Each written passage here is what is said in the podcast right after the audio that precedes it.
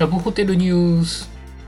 それでは2019年2月3日のラブホテルニュースをお伝えします。まず最初のニュースです。SNS でラブホテルの寿司ルームが話題に。Twitter でラブホテルの寿司ルームが話題となり3000件のいいねを集めています。拡散している写真には壁にお寿司のサンプルがディスプレイされていたり天井の明かりもお寿司の入れ物になっているものが映っています。この寿司ルームですが個性的な部屋で有名なサラグループの川越店のものだと分かりました。ニコニコニュースの取材によりますと小江戸川越にちなんで江戸前寿司というコンセプトからこの寿司ルームが生まれたとのことです。今回ネットの話題となったことで利用するお客さんが増えるかもしれません。次のニュースです。海なし県の埼玉にそびえる予選を模したラブホテルの正体は文筆家の古谷恒平さんがスパのサイトで連載している一人ラブホ高原学の第8回では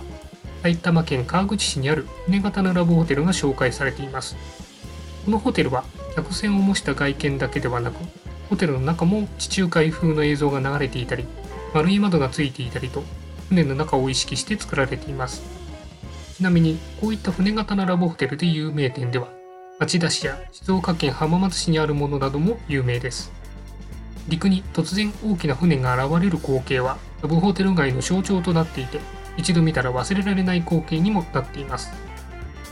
以上ニュースをお伝えしました。